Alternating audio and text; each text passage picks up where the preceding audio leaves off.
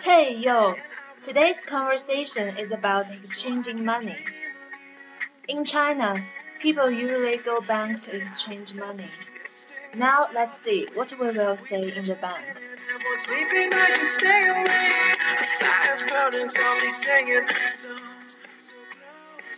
Fires 我想把澳元换成人民币。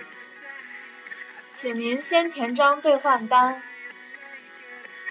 我填好了，请稍等。